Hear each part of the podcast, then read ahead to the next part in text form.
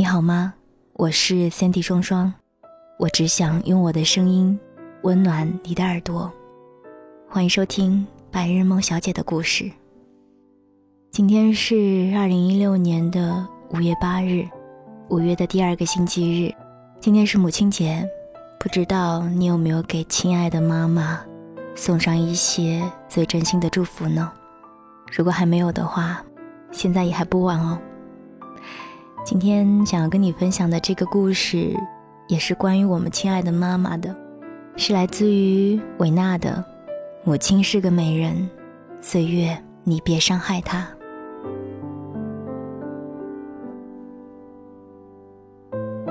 最近一次回家看望父母，我才发现母亲老了。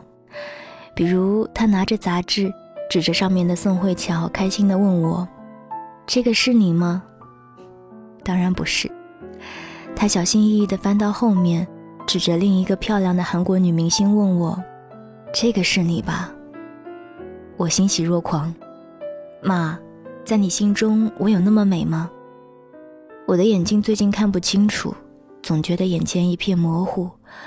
我想你的时候就看看这些画册，觉得哪个都像你呀。说完，他笑了。我却哭了。我想给他配眼镜，他却拒绝佩戴，说我又没文化，不装文化人。而后他安慰我：“我又没瞎，照样能照顾你，你怕什么？”突然觉得母亲就像个战士一样，可突然之间，你发现这个战士老了，他的眼睛浑浊了，开始看不清万物。我有看到你的时候，满是光亮。即使看不清你，他也要一遍遍的猜你，直到你开始不耐烦，他依然执着的问哪一个是你。即使你已经长大，不需要盯着，他依然觉得你是个孩子，处处需要照顾。回到家，我特别喜欢帮他整理东西，因为每次都会听他说从前的故事。比如这次，我从衣柜下翻出来一双小鞋子，红色的，早已褪色。我记不清这其中的故事，但是妈妈还记得。她说很多事情她都忘记了，但只要是关于我的，她却记得那么清晰。她说那个时候我上幼儿园，恰逢她阑尾炎动手术，我就是穿着这双红色的鞋子给她跳舞。唱的就是所有小孩子都会唱的，小白兔白又白，两只耳朵竖起来，蹦蹦跳跳真可爱。他哈哈大笑起来，说我小时候只学会了唱这一首歌，就是没有其他女孩那么灵活。一次幼儿园跳舞，好多小朋友都被挑中了，唯有我被剩下。回到家后，我只好一遍遍地跳给他看，委屈得泪流满面。他私底下特意找老师问我为什么不能登台，老师无法回答他，他却找到了真正的答案。自己的女儿太笨，好多动作都记不住，在那儿一个人瞎跳，根本不看老师的指挥。妈妈抬起头笑了，哼，这才是我的女儿，千篇一律的东西不适合她。多年后，我一直问他这句话的含义。他只说，只是不想让别人觉得你笨得可怜吧。尽管后来如他所愿，我读了一所很好的大学，找到了一份很好的工作，在北京犹如浮萍漂了很多年，从没放弃过梦想，每天夜晚坚持写作。后来还出了书，我却依然觉得我很笨。每次来到北京，他都会默默地帮我收拾房间，把我常用的东西收拾到找不到。看到我找得满头大汗，他笑我笨得可怜。我让他帮我找，才发现他也找不到，而且比我更着急，像做错事的孩子，怕我说他乱碰我的东西。事实上，我也只是心疼他，因为他也会慢慢忘记很多事情。我真怕有一天他也会忘记我。仔细想来，我也未能接受他说我笨得可怜，那埋怨的语气中也尽是温情脉脉。但我也怕有一天他不再说我笨，那意味着我真的长大了，要独自面对这个世界。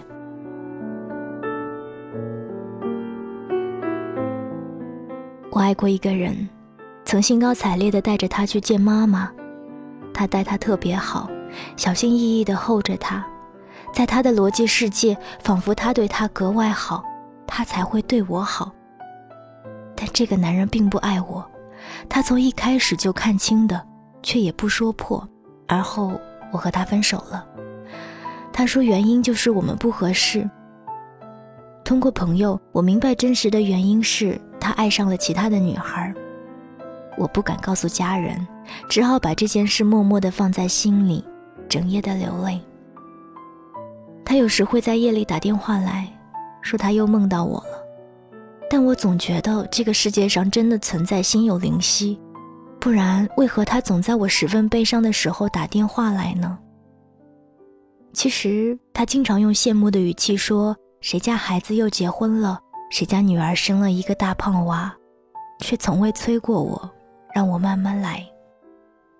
他很少问我们准备到什么阶段了，也从不埋怨他从未给他打过电话。他只担心他待我好不好，并无其他要求。直到那年春节，他突然开始张罗给我介绍男朋友，我脸色羞红道：“我这种有男友的，就没必要去相亲了。”妈妈却说：“你那男朋友，我早就劝你要放手。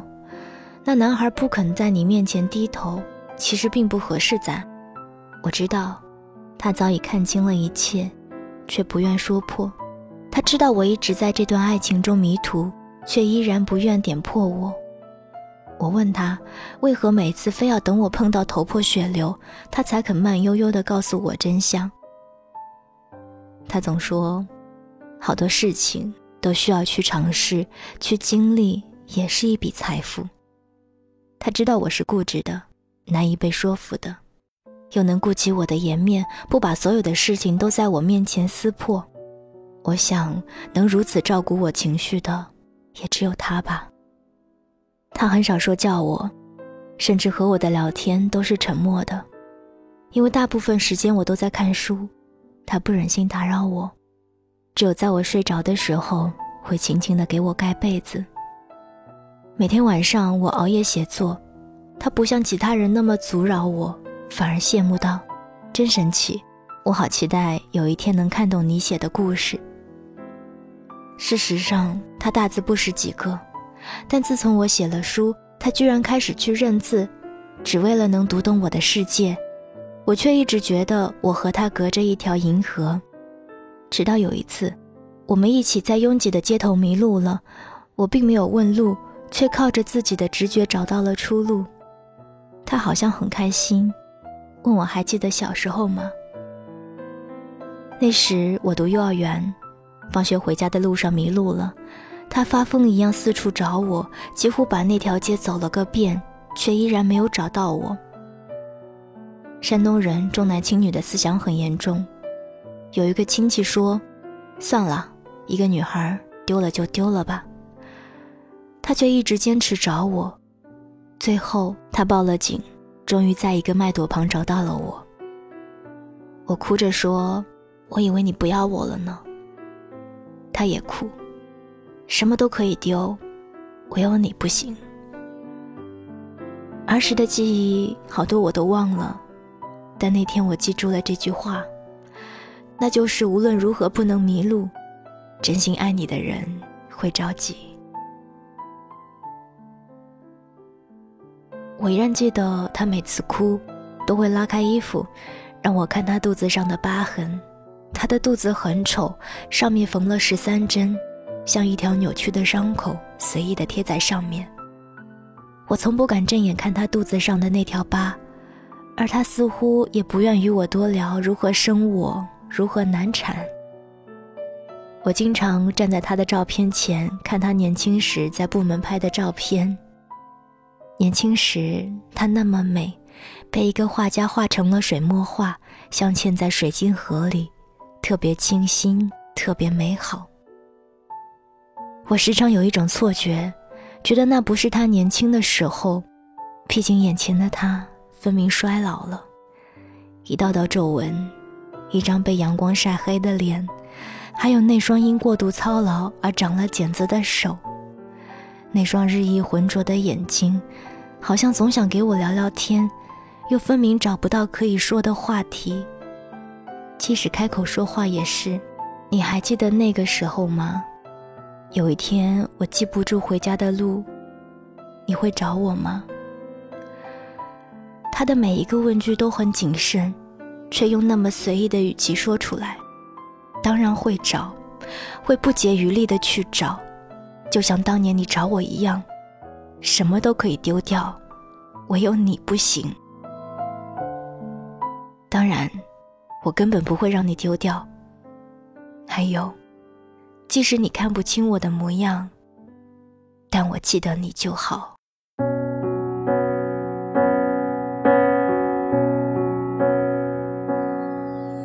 不想看见时间慢慢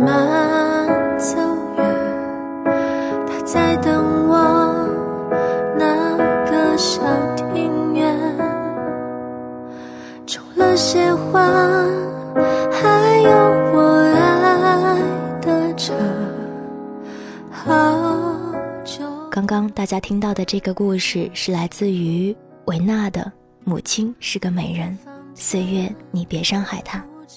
如果大家喜欢维娜的文字，欢迎关注她的新浪微博“韦小艺同学”。当然，在她的公众微信上，你还可以看到她的更多文章。你可以搜索“韦小艺”的拼音加上五二幺幺就可以了。当然，如果你想听到我每天跟你说晚安，欢迎关注我的公众微信，你可以搜索 “Sandy 双双 ”，Sandy 是 S A N D Y。这里是白日梦小姐的故事。祝天下所有的母亲母亲节快乐！谢谢你，我是三 D 双双，我只想用我的声音温暖你的耳朵。晚安，亲爱的你，晚安，亲爱的妈妈。